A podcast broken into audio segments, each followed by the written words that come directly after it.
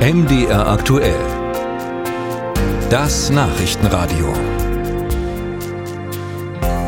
Zusammengenommen waren ja auch an diesem Wochenende wieder Hunderttausende unterwegs, um gegen Rechtsextremismus, für Demokratie, gegen die AfD zu demonstrieren und auch zu zeigen, wir lassen keine Umsturzversuche und keine Deportationsfantasien zu. Aber man merkt auch, erstens, die richtig beeindruckenden Demos konzentrieren sich immer auf die größeren Städte und zweitens, in Westdeutschland scheint irgendwie mehr los zu sein als im Osten, vor allem in den kleineren Städten. Gestern war auch eine Demo in Hoyerswerda angesetzt und wir haben unseren Landesreporter Robin Hartmann hingeschickt, um zu sehen, wie das ablief. Hier seine Eindrücke. Rund 800 Menschen versammelten sich an diesem sonnigen Wintersonntag in Hoyerswerda. Teenager mit Protestplakaten, ältere Frauen auf Rollatoren, die mit Regenbogenflaggen ausstaffiert waren. Dazu Professoren und ehemalige Bergbaukumpel. Sie alle kamen, um für Weltoffenheit zu demonstrieren demonstrieren. Denn darauf verwiesen auch einige Redner. Hoyerswerda habe eine besondere Verantwortung.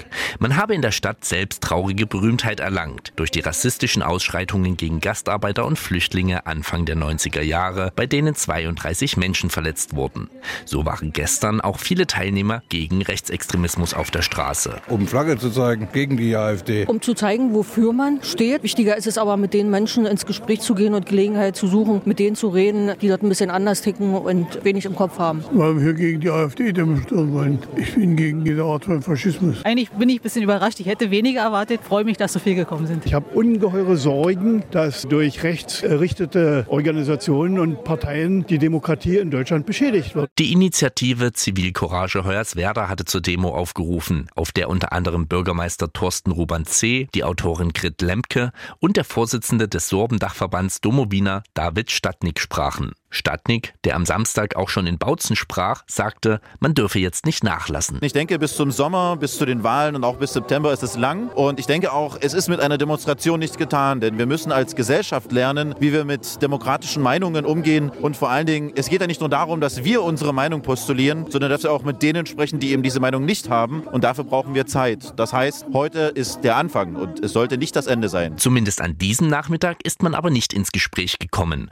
obwohl auch AfD AfD-Anhänger anwesend waren. Rund 25 Gegendemonstranten standen in Grüppchen um die Versammlung herum.